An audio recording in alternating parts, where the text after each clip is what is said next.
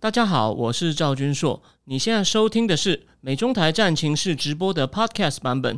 每个礼拜一跟礼拜四晚上八点钟，我都会在 YouTube 上直播，用最口语化的方式，深入分析最新的美中关系与影响台湾的重要国际局势。想要第一时间收看直播，记得在 YouTube 上搜寻并订阅我们的频道“美中台战情室”，也别忘了加入我们的 Telegram 群组。在我们直播与 Podcast 文字区都有连接，可以点进去哦。好，各位美中台战情室的观众朋友，大家好，今天来到第三十八集，呃，我是赵君硕。那一样哦，我从上一集开始做了一个小小的调整。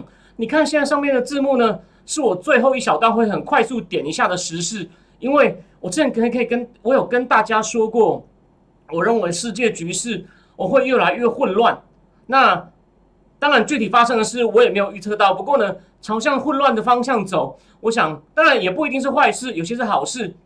所以呢，你看到我在讲完两个重要的主题之后呢，最后会很快讲一下哦。你看这五个，拜登跑去并州，海地发生政变，古巴发生多几十年来最大的抗议。然后呢，还有一个，如果你关心大陆的政情，你会知道郭文贵跟他长期的代言人路德，今天正式可以说是确定翻脸哦。那各位可能不相信。我去年十月十四号上过一次路德的节目哦，我等一下有空一起把截图贴出来。他们为什么会翻脸？目前就说路德可能会说是郭文贵有问题，那到底是谁？我可能会先提出一些初步的猜测。最后一个就是今天轰动台湾的新闻，郭董跟台积电买到疫苗了，我也会做一些简单的点评。我们可能下一集呢，我会仔细跟大家提，就说这件事呢，你看哦。正反两方面有完全不一样的解读，所以非常的混乱哦。我会提出我的看法，从这个从五月第一次他直接跟复兴郭广章谈，一直到昨天算是初步尘埃落定。可是呢，那什么要交要要什么时候能交货，还是都不确定。好，那我先把这个最后一部分的东西先按掉。那再来呢，我们今天主要的两个主题，第一个就是川普在法律上有机会告赢科技巨头吗？就说因为。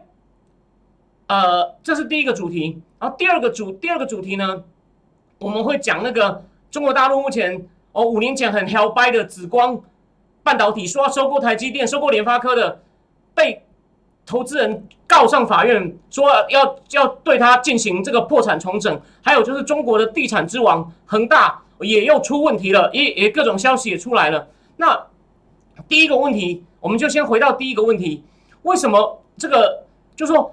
川普被科技巨头禁言，那不只是川普，之前很多，比如说写说去年去年讲到选举有问题的，哦，可能选举可能选举有舞弊，或者有选举有舞弊的，哦，可能都会被禁掉。不只是川普，还有一些很多他的支持者，或者是比较偏右派、保守派的，那就是说。你看左派那边呢，好像很少被禁，可是不成比例都是右右派人被禁，所以这个东西在尝试上呢，大家一定觉得很不爽。台湾也一样啊，所以说我们都会开玩笑说：“你被阻了吗？你你被你被你被咋主克伯格了吗？”但是如果我们今天从比较严谨的法律的观点来看，有没有机会呢？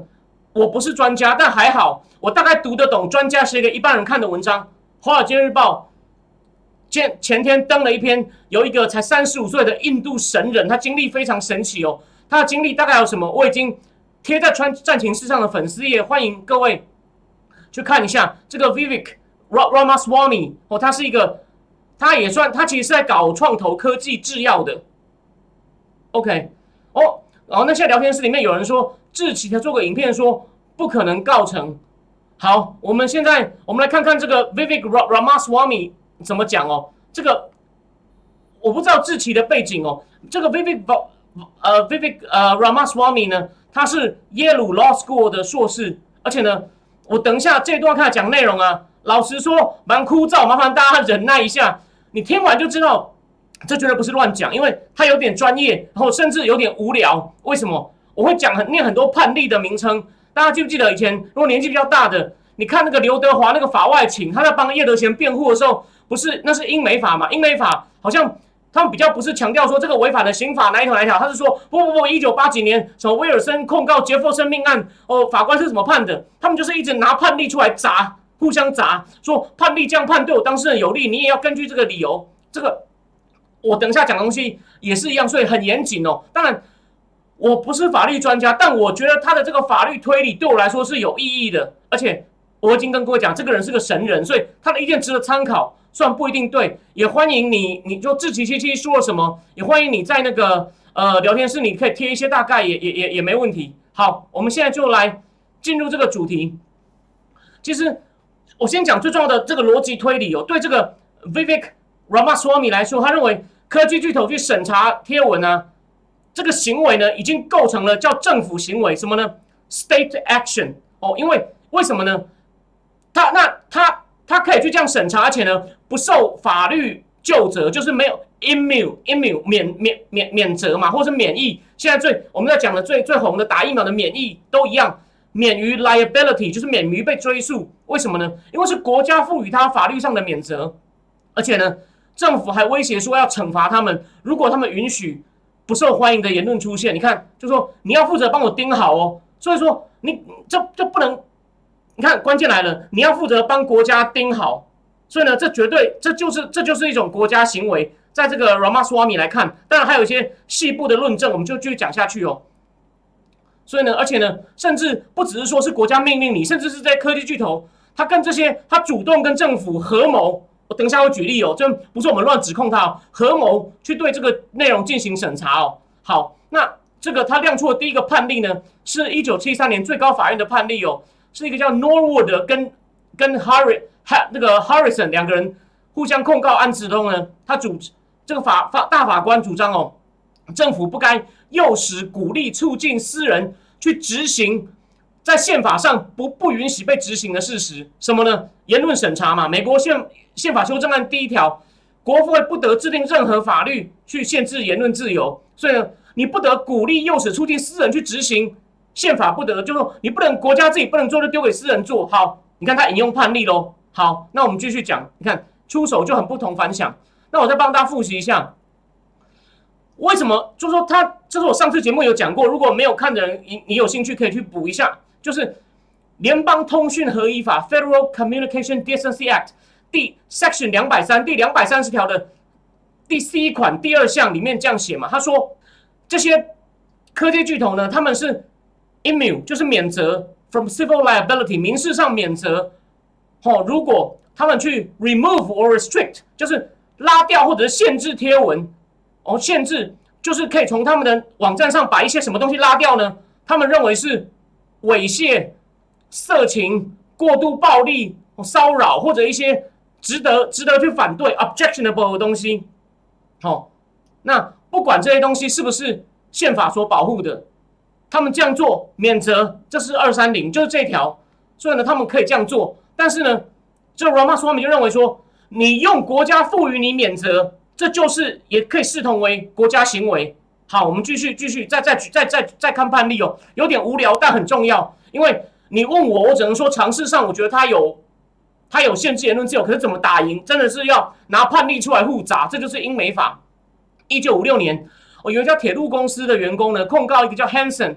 哦，法官在这个工会跟员工的，他他说这个法员工跟工会员工的互相做好的协议里面呢，有国家行为的存在。为什么呢？因为国会有通过法律，让这样的协议免受国家相关法律的追责。所以呢，你让他免责，也也是等于国家出手了，所以一样有。有国家的行为，所以你让他免责也是一种国家行为，那他有后果，那这后果违反了法律，我们就可以去告。逻辑就在这里。如果你不想听后面的话，那我跟你讲，我也大致上讲完了，但是我们要继续讲的清楚一点。然后呢，再有另外一个案子呢，是一九八九年叫做 Skinner 针对这个叫做 Railway Labor Executive Executive Association 铁路工会的这个这个劳工。劳工领袖或劳工执行长协会，他法院再度主张，哦，私人公司的行为中动作里面呢，采取动作里面有国家行为，因为呢，联邦法律让公司免责，如果公司要求员工进行毒品测试，这应该就是说不，你你不会牵涉到侵犯隐私或强迫，哦，就是这让你你可以让员工一定要要进行毒品测试，不会牵涉到侵害，不会牵涉到侵害隐私，所以呢，这也是一种国家行为，所以。免责也是一种国家行为，关键就在这里。好，再来，再来。好，讲完这种比较无聊，他再来就举举更现现跟现实挂钩了。他说，连大牌的民主党国会议员呢，也对科技巨头发出赤裸裸的威胁，警告他们，如果没有移除仇恨言论跟假新闻会有什么后果，而这些呢，是政府在宪法规定下无法直接陷入的言论。所以你让科技公司当白手套帮你做，然后让他免责，你以为这样逃得掉吗？不行！我现在川普要趁着就会跟你算个清楚。然后呢，这个 Ramaswamy 还提醒我们说，这国会议员的威胁是有用的。好，举例举例，我不讲空话。他说，二零二零年，康奈迪克州参议员民主党的 Blumenthal 告诉脸书的 Zuckerberg 跟 C 那个推 Twitter 的那个 CEO 呃 Jack Dorsey 说。总统呢，在用麦克风散恶意散播假讯息，并想要翻转选民的想法。然后呢，他还威胁说要分拆科技巨头，然后呢，要把这个他们这个二三零，我刚刚前面讲那条二三零，整个整个呢去做修正，或者整条废掉。结果呢，Zuckerberg 听完他这样讲，就是意思说，因为那个人就等于说，你们不能让总统这样胡作非为。如果你放任他，我就我就不给你二三零。就 Zuckerberg 就说，直接回说，你如果这样搞的话呢？这就是我们脸书的存亡问题了，所以他真的就是在威胁脸书说还不动手就把川普禁言。你看他举实际例子，然后再来他要讲到在一九六三年哦，一个叫 Benson Books 应该是书店对 Sullivan 这个案件呢，最高法院主张在这个案件中宪法第一修正案保障言论自由被违反了。为什么？因为官员扬言起诉书店，他说如果你敢卖什么书的话，就说因为官员觉得这个书违法，所以要让书店不可以卖。那书店只好去执行，因为官员警告他，他只好去停止卖这个书。所以呢，买不到书，所以言论自由被限制了。哦你有看到又一个又一个这种例子，又一个这种例子。然后呢，在另外在一九八七年有一个叫 Carlin Communication 对抗电报与电话公司的这个案子里面呢，哦，美国第九上诉法院认为啊，电话公司是在扮演国家的代理人，哦，因为他对政府的威胁让步，停止在。付费的电话里面纳入一些冒犯性的内容，我我怀疑可能我不知道是不是色情了。这个因为他没有仔细把这个判例内容仔细讲，这要回去要去那种法律的那种判例资料库查，才知道什么叫何谓冒犯性内容。我不知道是是有暴力呢，还是有色情，但就是这样子。OK，所以呢，就说如果政府对你发出警告，然后你就去执行，我就算你法律免责，可是呢，这还是一种。代表政府去做一些事情，所以呢，而且呢，他后果若不好，我们就可以告。他的逻辑是这样，我没有说一定成哦，就说这是有道理的。然后呢，可是呢，那再还有一九八三年，他要举了一个例子哦，是一个叫 Hammerhead 企业对抗一个叫 b r e z e n h o f 的案件里面呢，第二上诉法院认为啊，如果政府官员的言论可以被合理的诠释成在政府对民间提出某些要求。威胁要寄出某些处罚或不利的管制措管制措施时，这就是一种国家行为。也就是说，不只是具体法律给你豁免哦，我可以威胁你不怎么做，小心我罚你哦，这就已经是一种哦国家行为了。然后呢，然后他又引了第九上诉法院还指出哦，像这样政府发出的行为呢，是否真的有促使民间当事人去采取某些行为啊？不重要，就是说。你甚至不用建立起说，我是因为政府警告我，我只好去做。有没有这因果不重要，只要政府有发出来，就已经是是这个受这个国家行为了。所以呢，好，我们刚讲的是比较无聊的法律判例，具体内容，去年这个我们我们之前也稍微点过了嘛。社交媒体自愿跟民主党的官员合作，来限制他们不想看到的内，哦不想哦不想看到的内容。像大家记不记得，现在因为 Fauci 的邮件被弄出来了。去年九月，Zuckerberg 就承认，脸书跟美国的 CDC 就是疾病管理局合作，移除跟武汉肺炎相关的内容。哦，脸脸书的政策，他的公司网页上也都直接说了，他移除文章是受到政府的建议。然后有好几个月，因为那个 Fauci，哦，Fauci 美国那个国家传染疾病研究所的所长 Fauci 说，实验室泄露是一个已经被不可能的理论，已经被否认的理论。或者是一种阴谋论，所以脸书对此你看全部都删除，或者是加警语，你看这就是这就是一种合作嘛。然后呢，这个 Vivek 还举了一个两千零一年的的一个一另外一个判例，叫做 Brentwood Academy 对对跟谁对告呢？田纳西中学运动员协会例子，他说高等法院主张啊，如果当事人的行为是源自于政府或明或暗的鼓励，或者自愿和政府进行一些某些合作。那这个就是背后有国家行为，所以脸脸书也是这样子，OK。但现在呢 Fauci 改口了，说我不排除实验室有可能，脸书就停止删文了。可是呢，你可以从最近 Fauci 跟他的邮件被掀出来，跟他 Zuckerberg 通信录可以看出来，虽然脸书删删文的动作不是受到政府的命令，政府没有这样命令他，可是符合什么？脸书跟政府自愿性的合作，自愿性的合作。我跟你跟政府合作，那也是一种国国家行为啊。好，我先打个岔。有一位高手，他叫 Vincent o w e 他说，就基本权的第三人效力，美国法叫国家行为理论。如果科技巨头在网络审查上已经大到如同政府的存在，那原则上只能拿人民来对抗政府的基本权，也有机会对同样处于私人地位的科技巨头主张。不过告不告等又是另外一回事。对，差不多就是差不多就是这个意思，差不多就是这个意思。好，我继续，我就继续讲。所以呢，重点就是，虽然说社交网站是私营的，你就记得我上礼拜讲过，不，上一集我讲过，民主党的一个总统候选人，虽然他一直都民调很低，他很快就退出了。夏威夷州的 t u s i Gabbard 也告过 Google，那法院不受理，是说这是私人机构，你不能政府宪法第一修正案保障言论自由，是规范国家行为，脸书私人机构，所以你你你我们这个没办法受理，你告错了。可是你看他现在在反驳说，你不能这样讲。这个私人脸书能够影响言论自由，是因为他得到政府的免责，所以他一样有国家行为哦，或者是就算他不是被国家命令，他可能是自愿性的跟政府合作，执行政府的意志，所以造成限制言论自由的结果。所以你们看到，虽然这个东西有点难，可是它基本上我们的尝试是可以去，我用尝试解释给你听，你应该懂。去告去告的逻辑就是这里。所以呢，重点就是脸书虽然说社交网站是私营的，可是他们跟政府官员合作共谋。去删除他们不喜欢的贴文的时候，他已经就扮演了政府网络警察的角色，所以需要被宪法第一修正案第一宪法修正案第一条就责，这是第一个打官司的路径。哦，Vivi Ramaswamy 告诉我们，他说还有另外一个理由，他说因为川普在佛罗里达州南区法院提出这个诉讼，他说佛罗里达州已经对社交媒体加上了不得歧视的限制，那有人说这违反了宪法第一条修正案，Ramaswamy 说不可能。然后这种不得提示、不得歧视的条款，已经对美国电话公司实行了几十年哦，所以怎么可能要是违宪，早就被告了。然后反对者也说，这种反歧视条款会被二三零条款抵消。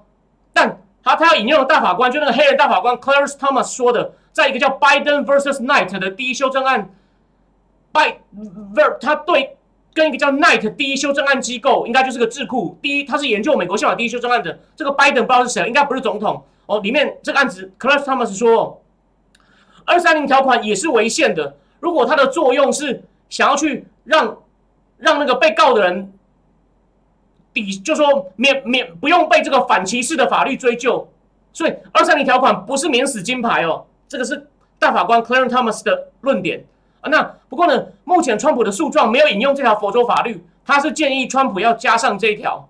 然后最后呢，这个 Vivek Ramaswamy 告诉我们。说，川普的批评者认为他打诉讼提出的论点都是新的，所以软话说你说你看这不对啊！我从旧的判例已经告诉你看很厉害吧？他的经历很丰富，他绝对不是只是个律师，他真的是个神人哦！麻烦各位去看一下战情室的粉丝也，很短哦，但真的很神。他太太也是个外科医生。好，继续。但软话说明认为这个案子有它历史性的一面哦，因为目前科技巨头限制言论的力量已经非常的惊人，在美国历史上。没有公司可以这样阻止一个民选出来的官员，意思就是指川普总统跟他的选民沟通，而且更糟的是，他们这样做受到政府官员的指使，或和他们保持密切的协调。真的有，我这边再举个例子，大家可能对那个去年一个也是一个科学博士叫 Doctor Shiva，他不是也是用了很分析很多数据后说很多选票的情况很很奇怪。Doctor Shiva，当然他也算是个政治人物，他也想他也想选举，可是呢，他真的有科学博士的学位。这个 Dr. Shiva 呢，他也是发现，估推特根本就在就跟地地方政府有些合作，然后 Dr. Shiva 抛了一些选举问题的文，啪就被删掉，他会直接通政府，甚至推特会直接通知政府说有这个文哦，有问题哦，我们来把它删掉。你看，这就是 collusion 呢，所以，所以我没有说，就说这也不一定是坏的。如果是防治犯罪哦，防治色情，也许有它的意义。可是呢，你现在是牵涉到言论自由，那。应该是可以用这个去打打看，哦，那最后呢，这个 Ramaswamy 在文章中引用了那位后来当了那个应该是 FBI 头子，知道很多美国政客秘密的胡佛他在当商业部长的时候呢，他曾经这样在那个年代他这样说，他说广播公司的独占力已经太大了，我们不能让任何人或任何机构站在一个位置去决定我们可以向大众传播什么内容。Ramaswamy 说，胡佛这个警语呢，到今天更为适用。川普就是对这个现象提出挑战，所以应该是应该是可以那个可以打的。从我这样的讲，然后这个 Cart Afrasa 他说自己还讲一点，如果有煽动暴力的贴文，宪法无法保障他们禁止这样的言论出现，直接帮川普贴标签。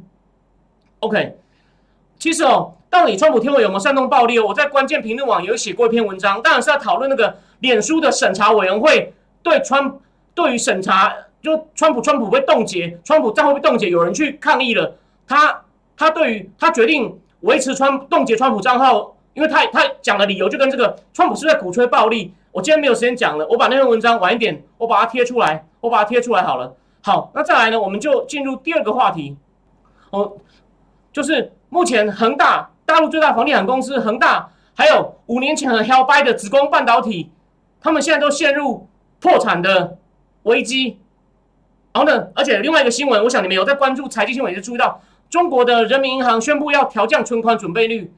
那如果等一下不熟财经新闻的，我会简单解释一下。所以呢，大家有没有注意到我我的节目？你若你若常看，你看到现在，我我已经第三次，今天算是第三次仔细讲中共经济了。哦，我一直跟大家讲说，中国经济有很多问题，所以你看现在就逐渐在发生吧。我不可能是为了我的点率还这么少，我不可能是故意就挑一个我要告诉你的事，我认为它会发生，然后它就它就它就它就现在就就来了吧。那恒大不是开玩笑的，紫光算规模没有那么大，可是呢，一样很令人就是还是一样蛮惊人，而且也很搞笑。紫光的意义跟恒大不太一样，不过呢，两个都有它很值得很值得。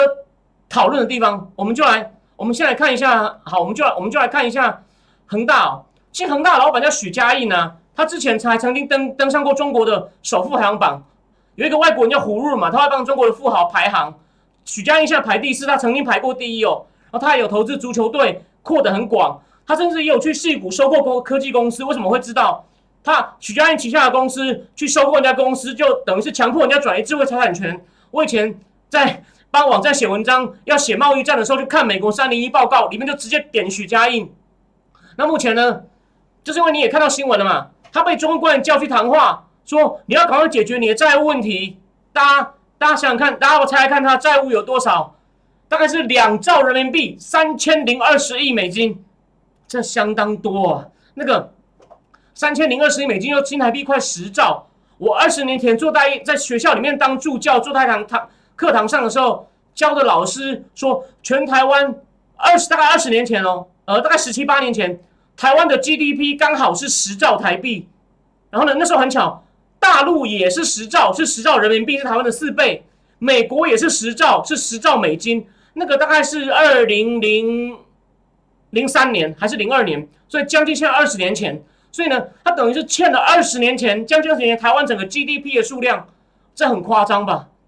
然后呢？其实今年一月开始呢，恒大又在从又干一个老招，他也不是第一次干，他把房价在深圳那边的搞七五折在卖。哎，大家想一想，如果台北的房子忽然七五折，这不就表示一定有出大事才会这样搞吗？然后他其实，在去年疫情刚爆发的时候呢，为了缓解疫情间的楼市销售停摆，他这是全国都搞这个七五折哦，而且呢，还在你的头期款还有你后面的那个。银行的信用贷款分期付款那边呢，还给出额外不同的优惠，所以其实比七五折还低，你就知道，那真的是个很大的危机。然后呢，还还而且他还搞什么？利用你推荐别人购房，你可以拿到高额佣金，搞了一个叫全民经纪人模式，让恒大不仅去年成为销售冠军，还让他还让他多了很多民间的经纪人哦。他他有一个购房的平台叫做房车宝，上面已经有两千一百多万个所谓的全民经纪人会员。然后光去年就发了，因为他们介绍人成交，就拿了一百六十二亿的这个人民币的奖金哦，你就知道他急得要死哦，这不叫厉害哦，这个有点是狗急跳墙哦。我认我猜这种让民间，这应该会介绍很多诈骗，就串通好，比如说我的业务员就找一个民间的人头，然后他可以拿到不少。我举个例哦，他说在深圳啊，有一个案子叫做恒大天席公馆。哦，你买一个八十三平米，你除以三，就台湾的平数，两房两厅，打折以后呢是四百多万人民币。如果你推荐别人购买，这个成就是有点像经扮演经纪人的这个民间的经纪人呢，可以拿到六到八万人民币的佣金。哦，再加上你每每推荐成一套，你还是加一万，所以你不用花一分钱就可以赚到七到九万的佣金人民币耶。那你想看会不会有里面的业务员就是想办法跟你本来我可以自己做到的，我就我就从我找一个我的朋友。我我们来，我们把这笔钱分掉啊！我就不相信，对吧？我我怀疑，我我我认为这里面会有有很多问题。他只是为了要加速把房子往外丢出去，往外丢出去，所以你就知道，这就说他有多多不择手段哦。然后呢，去年九月更有一封信在网络上流传，哦，这个呢应该有一定真实性，因为我还不知道这封信，但是是我有一个在北京的连友，他主动提醒我说去看看那封信讲了什么。哦，提及他们去年那时候负债负债八千。八千三百多亿哦，有现金流断裂、现金流断裂的危险，要求政府尽快推进恒大跟一个叫深圳经济特区房地产公司进行重组，我进行重组可能多了一些资产，它的状况财务状况就会好一点哦，希望能尽快对吧？重组变新的公司，灌进一些资产，才不会那么危险。然后报告说无意间欠就是揭露了他欠的巨债。然后据这个事情最后据说谁来出谁来出谁来处理呢？就是那个倒霉鬼负责中美贸易谈判的刘鹤。刘鹤不但刘鹤就到处收破烂，他现在在出要负责把中国半导体变成能自主。然后你看，因为他还负责金融稳定，所以这件事牵牵涉到金融稳定。恒大那时候的声明里面有一段，他就写的很挑衅哦，就说你不帮我处理啊，如果我们真的破产造成社会不安呐，我你有宅系啊，跟政府讲这问题就丢回去给你，就有点像美国现在。要退出阿富汗可能会被塔利班重新拿下来。虽然我很反对拜登政府这样一走了之，不过就是我有个可以看好戏，就是他等于把一坨鸡屎啊从自己身上往中共身上丢，所以中共也怕阿富汗乱掉。这是题外话了。阿富汗乱掉，恐怖分子他真的可以很那边离新疆很近就绕进去了。所以我们就看看这坨鸡屎丢给中共，看中共怎么处理。好，回来。所以呢，到今年呢，彭博社、彭博新闻社又说，六月末呢。恒大老板许家印就被中共的监管机构约谈，然后呢，要求他们引入战略投资者，就是拜托引进一些人来入股，给我们一点现金，给我们一点现金，或给我们一点新的新灌进一些好的资产进来，让我们的资产负债表不要那么难看，以免对中国就是来解除协助解决恒大债务问题，以免对中国经济造成重大冲击。然后许家印就回答说，他正在寻找解决方案，而且呢。他已经被约谈两次，两次之前叫他你赶快把你的房地产或你的其他资产卖一卖，换现金来还钱。OK，那当然，另外一个消息就是今年他们中共百年党庆，许家印有站到天安门广场上，那有人就怀疑是不是表示他已经跟中共调好了，暂时没事情了。可是呢，中共还是没有公开说他有有没有为恒大提供资金，所以投资者还在猜哦。那也因为他的债务问题这么严重，恒大的股票今年已经下跌了百分之三十六，哦，这是四年来最低。然后呢，七月九号就他被约谈的消息已经被证实之后呢，恒大股票又又继续跌了。OK，那那其实呢，他在六月底呢，恒大是有在，因为中共不是官方要求他出售资产吗？他卖了两家公司近十亿美元的持股哦，这两家公司一家是一个互联网的服务公司，叫做恒腾网络公司，另外一家是房地产开发，叫做嘉。呃，嘉凯城集团公司拿了十亿美金，可是呢，你不觉得十亿美金真的是杯水车薪吗？那其实这边讲一下哦，就是中共的房地产公，因为中共后来我我我前面节目讲过嘛，中共的房房地产大概支撑了中共境内四分之一的经济，所以房地产公司一直借钱，一直欠债，一直盖房子，问题很大。所以中共其实去年曾经。出了一个政策去规范房地产公司的财务状况，叫三条红线，是哪三条呢？是去年八月宣布的，就是你房地房房地产企业，你扣掉预收款，就是还没盖好先收的房子之后，这个不能算哦。你你本这公司的资产跟负债的比例呢，不得大于百分之七十，这是第一个。第二，房企的净负债率不得大于百分之百，也就是债务不能超过资产。OK，然后呢？哦资产跟负债比也不能超过百分之七十，还有房企的这个现金短债比，就是你账面上现金跟你短期很快要还的债务的比要小于要小于一，他定了这三条来确定哦，来确定不会出事，就不能债务太多，现金不够等等的。可是问题就是现在看起来有用吗？你想想看，如果有用，那干嘛约谈约谈许家印呢？刚这个 Alpha 账说，对吧？这是丢出来逼政府收尾，对，就是恒大去年那个声明，去年这个声明没有错。好，那我们讲完这个恒，我们讲完恒大之后呢，再来讲一下紫光。紫光在五年前呢，那个大家记不记得，满口说要来台湾收购，然后台湾那时候还有一位姓杜的偏蓝营的所谓的产业分析家哦，经济专家说。嗯，这个不给他收购，将来会很惨哦。结果现在发生什么事了呢？是因为他上礼拜收到一个北京第一中级人民法院收到通知书，内容称，就说有人向法院申请对紫光集团进行破产重整，因为到去年六月哦，他的债务已经达到三百一十亿美金，也快一兆台币，也不小了，算比没有像恒大那么夸张。然后他的现金呢，账面上只剩下大概八十亿美金。那其实他在去年。十一月啊，他很多他对对内还有对外发的债券啊，就陆续无法支支付利息，就被停牌了。哦，这种债券会还不出来。我前面二月的节目有做过，所以紫光也是其中一个。那其实到目前为止呢，到去年十一月呢，他国内在国内以人民币计价的债券呢，他还没有还的有有高达一百八十七亿美金，以美元计价的呢有二十四亿美金，所以你看很夸张吧？那。大陆有个很有名的证券公司叫广发证券，他分析为什么紫光会落到这种境地。母公司融资为高溢价并购输血，你看他就大傻逼，到处去买人家公司，他好像连法国晶片公司也有买，然后他还想买买台湾的，还好台湾的时候很多学者跟政府讲这有国安疑虑，不要给他买。你想想看，如果他被买了，现在被母公司拖垮还得了？等一下，我不懂法律啊，我只是乱猜的。他把台积电专利拿出去贱卖怎么办？为了输血，C。我认为这是有可能哦，但如果我讲错，欢迎懂的人纠正我。而且过度依赖债券融资，他可能对吧？就是自己还没钱，拼命发债，然后发债拿到钱就去并购一些不一定有效益的公司。当然有效益的公司，台湾的我们我们很聪明，不让他买。所以呢，买的公司还没有什么收益，然后呢，又后面债呢越举越多，就是眼吃卯粮，开始出问题了。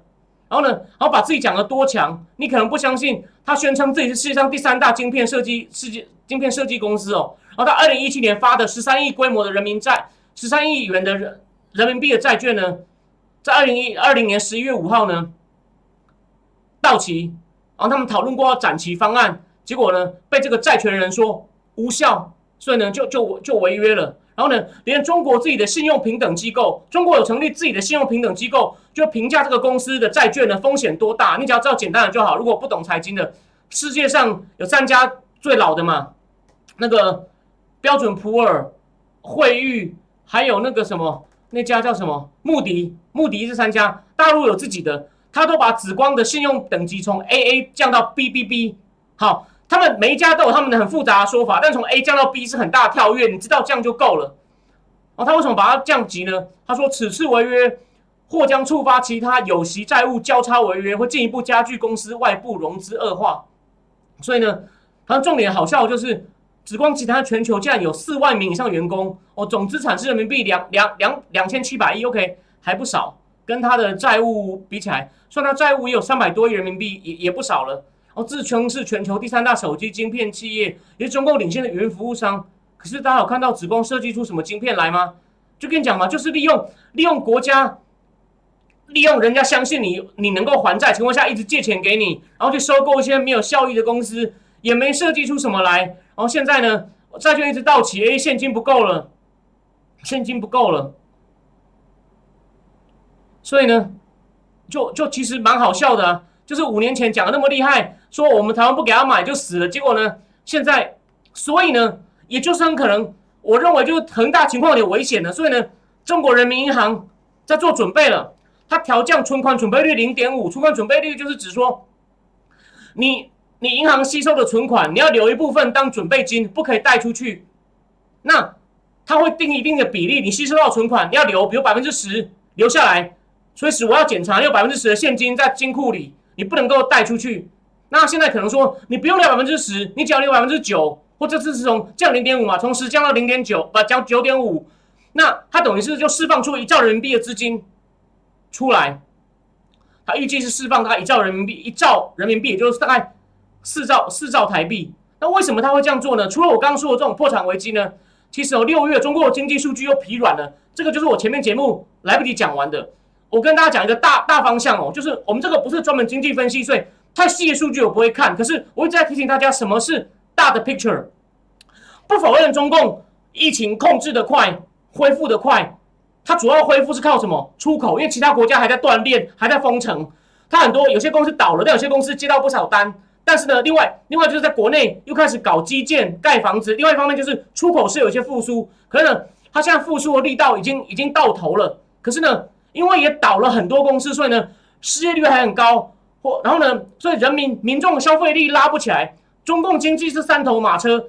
消费、投资、外贸，投资可能它还可以靠国家硬撑。我上上集目有讲嘛，美国专家说他靠这种举债盖东西，也许可以再撑两三年。可是呢，消费已经拉不起来，出口人人家也开始复苏了，所以也不一定要一直买你东西了。所以出口需求疲软，然后呢，所以制造业扩张放缓，中国的服务业因为疫情、大众节尊支出而疲弱，因为大家消费力不强，很多人没有工作，或者是。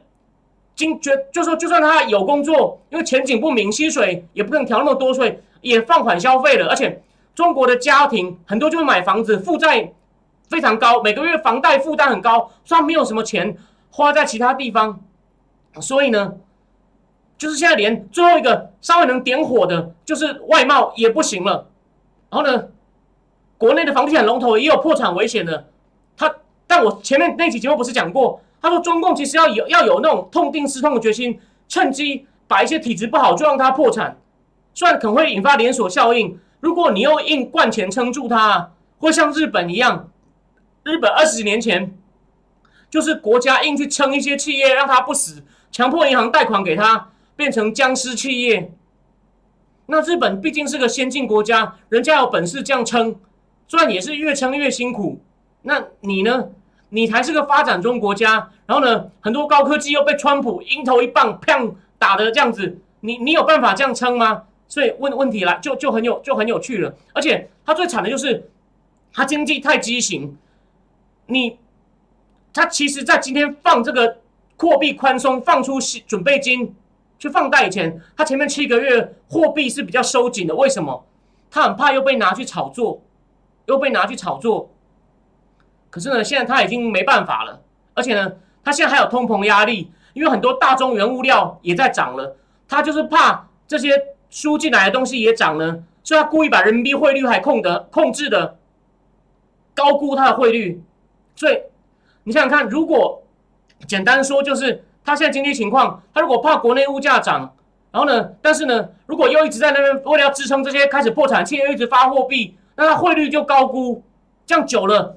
久了一定会出问题，汇率高估就是他没人民币没那么值钱，他硬要硬要弄那么多，他外债就会越欠越多，他可能有一天他要还的方法就只能被迫让货币贬值，如果被迫货币贬值，就会让很多企业一下负债变两三倍，就像韩国金融风暴一样，所以你就知道他经济上虽然不会说到马上倒，可是呢他已经找不到什么路了，就像就像就是有点在那乱枪打鸟，这边试一下，那边试一下，so。这是为什么他会他为什么看起来会那么对外强硬？因为，他他很怕被你看出来他有问题，已经快遮不住了。我再强调一次，这个非常的重要。好，所以呢，这个就是我只是提醒大家，虽然我们没有讲到很细的经济的问题，可是呢，大格局就像我节目之前已经做过两期节目提醒的，中共的经济危机的是越来越逼近了。好，那最后一小段呢，我们来讲一下这些就是小的热门话题。拜登跑去宾州。又要宣扬这个投票，就是投票权利，就只说不能乱限制人啊，我们不能够订立严格的 ID 限制啊，然后可以什么，就是可以可以去中票，就是你可以去老人院收十个老人的票，甚至一百个老人的票，他们就是想要在制度上有利于他。我先不要说他是为了做票，他为什么？因为他去年宾州他莫名其妙最后能够赢，其实很诡异啊。我们先不要讲么舞弊，虽然你看他跑去宾州，你知道他有多在乎这个。我们一定要在选举法规上保持确定，对我们有利。那海地政变呢？我就提醒大家，他说是哥伦比亚佣兵杀的，这是这绝对有问题。为什么？你有想过为什么总统的护卫没有一个人受伤？而且你让一个哥伦比亚帮你来培训特种部队的人来做这种事，那等于是搞政变。那你为什么不敢怪罪哥伦比亚政府呢？而且据说总统是一点就死的，那些哥伦比亚的佣兵是两点半才进去的。所以啊，我认为他是被自己的那个自己的守卫干掉。那为什么要干掉？不知道。另外，古巴这样锁国哦，虽然它医疗很便宜，风光明媚，某一头好喝，爵士乐好听，所以有赚一些观光或医疗观光财。可它锁国三十年，非常没有效率，人民都搞一些地下经济走私，比如说你参观雪茄工厂啊，他他好像会工人会偷偷卖给你一下自己藏的，我卖你比较便宜，多赚一点外快，类似这样，或是比较比较好的卖你贵一点。所以呢，古巴人也受不了，也出来抗议，所以世界终于要大变了。然后再来，再讲一件很妙的事情，就是大家应该多少你会看这个节目，多少应该也知道郭文贵爆料。那郭文贵呢？他有一个两三年来长期合作伙伴叫路德，虽然他好像没有什么正式的合作关系，可是呢，郭文贵之前是直通白宫的，这个以后有机会再细讲。他从白宫得到消息，郭文贵不会自己讲，会从路德节目上讲出来。但是昨天呢，路德其实郭文贵在六月十一号，在个在个他的每天有个短直播，就已经批评了路德跟严立梦。那现在呢，路德今天的节目就暗示郭文贵有问题，郭文贵有问题，所以呢。我们来看，我我我是这样认为哦。我本来以前也是路德的忠实观众，因为我要听爆料。我去年十月十四号还上过，我是他的特别来宾。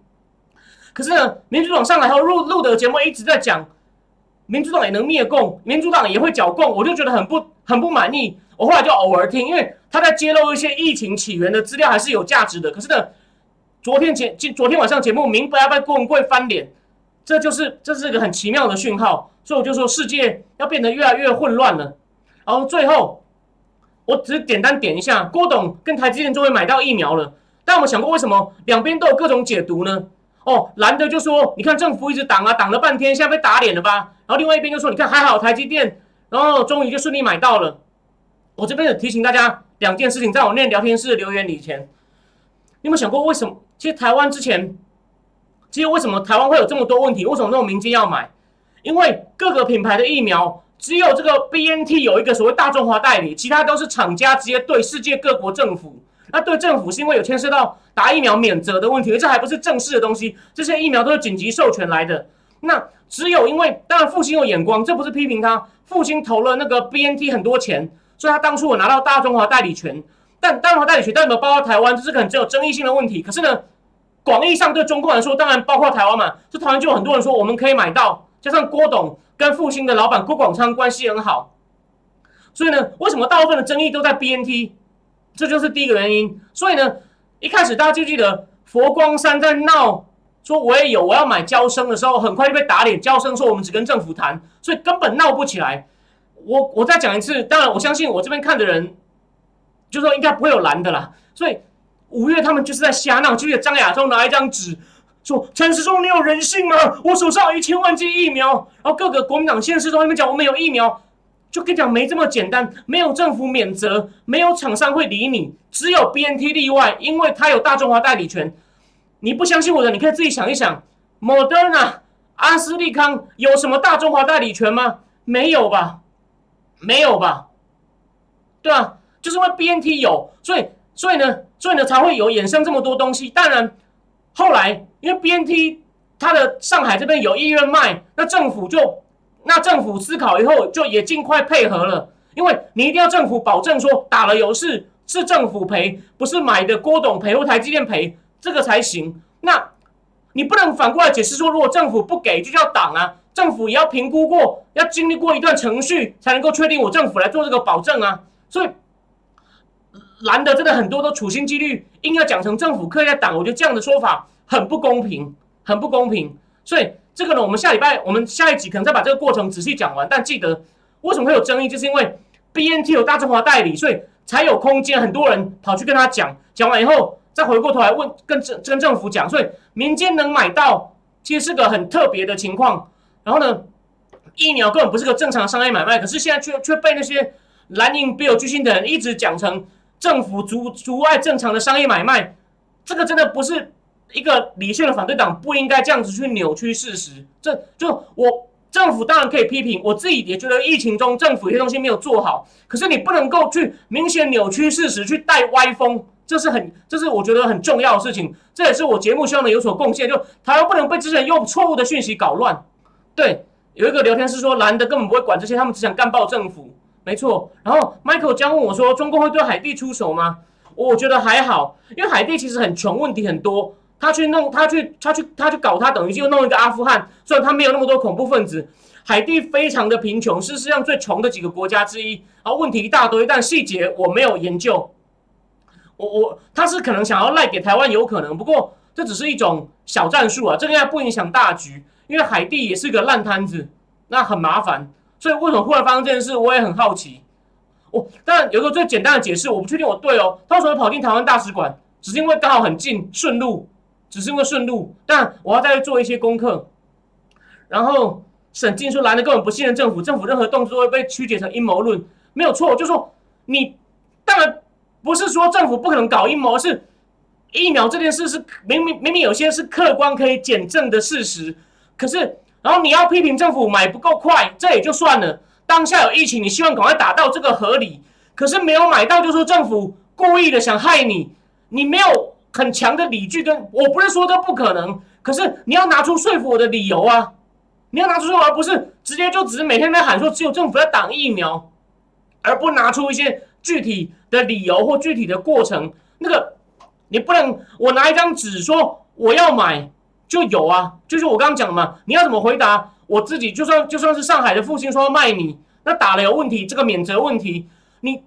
那懒的人，帮我去找一个在药厂工作过的人，跟他们解释一下，这里面有很多复杂的程序，对啊，这就是我想讲的。你要，你要，你还是要，你要，你要，你要根据现在的情况，很特别的情况去讨论，而不是直接指控人家杀人或故意害人啊。那这样何必何必何必有民主政治？大家打架就好啦。如果人家害你，你还在那边只是只是在脸书上骂吗？要是我就革命了好吗？如果我如果有人要这样害我，所以就知道台湾现在。真的是遭受内外夹攻，对面有中共虎视眈眈，里面有这种一堆等于是得了武汉脑炎的李芒在那边瞎起哄，这就是我认为台湾另外一个很大的危机，很大的危机。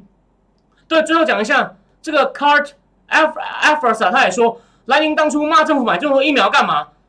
费鸿泰有这样做，其他人我我没那么确定。你看，我我们要讲事实，我客观的说，前前面疫情控制的好的时候。他们也就爽爽的过日子，偶尔讲一下政府盖牌要普筛，但是没有形成风潮。就是费鸿泰那边讲说，陈时中你敢多买我就罚办你，你买贵我就罚办你。费鸿泰这个王八蛋就是有，有费鸿泰肯定有，对吧？而且我最后提醒大家嘛，你一直说就是政府不是小叮当啊，五月初 A Z 疫苗打不完的时候我都可以打，有人一直叫我去打，我非常谢谢他的好意，根本就我自费都可以去打，然后呢？忽然，没有人希望疫情忽然爆发。爆发以后，你想打，这很合理。可是，一下子不能马上让你打到，你就说政府杀人。世界上，那政府你来做好了。我真的很想跟蔡英文讲说，你也很多地方，我觉得还要再做更好。可是，把你直接扣成杀人凶手，真的是有够不公平。你干脆不要干了，你来当刁民，让他去当总统，说你杀我，你杀我，你杀我，真的是很夸张了，对吧？好，那。最后，王胜如说，国民党上礼拜还在推不在籍投票，想全民主党作弊，真的真的，我他们，所以你看嘛，哎，不长进啊，老是老实说这样讲好了。我认为，我最后讲一下，只是聊一下，民进党，我认为台湾长期有低薪问题，他有在做产业转型，但不够快，不够好，所以才有那么多很不满的刁民。民主民主民民进党是执政党，你就要负责做经济转型。第二。台湾的高等教育那么多学校，你把它关太慢了。那些无用的文理学院训练太多没有专长的人，出来只能当行政助理，拿低薪，就很容易被假消息影响。民进党应该赶快处理这个问题。还有医生的过劳，健保是不是给付太低？还有，我最后举一下，就是那位很有名的，之前待美国外交官普瑞泽出了一本书，他也说台湾的民调很诡异，就是你。觉得中共会侵略，你也愿意抵抗中共，又不愿意增加国防经费，这台湾的国防经费也太少，这些都是政府，就是这些都是政府要努力的。你要说服人民，我们要增加国防经费，甚至也应该重新恢复征兵。民进党很多东西要加油，但是你不能因为他这，你不能直接因为你没有疫苗打，就说你杀我。如果一个国家有太多这种刁民，那那真的真的，我才不想当总统。我只是举例了，那谁当总统都被这些刁民搞死，一点意义都没有。OK，好，最后阿土说，那些垃圾粉都先泼你脏水，还要你莫名其妙证明自己清白，真的是莫名其妙。对啊，就是先道德谋杀，这个，对啊，这真的就是，就说民主社会，那你看嘛，他们虽然这么瞎，我这边一直骂，我有说你不准讲话吗？我有说要禁言你吗？没有吧。所以这是民主社会还是要处理的很头痛的问题。OK，好，那今天就讲到这边，非常谢谢大家。下一集原定我们会仔细的谈谈这个买到疫苗的纠背后的纠葛，还有就是从某些人的态度看出对台湾的威胁。那另外呢，另外的议题呢，我可能再看看有什么大事。反正我觉得世界情况会越来越精彩。非常谢谢今天，非常谢谢今天大家的收看。那我们就到这边，晚安。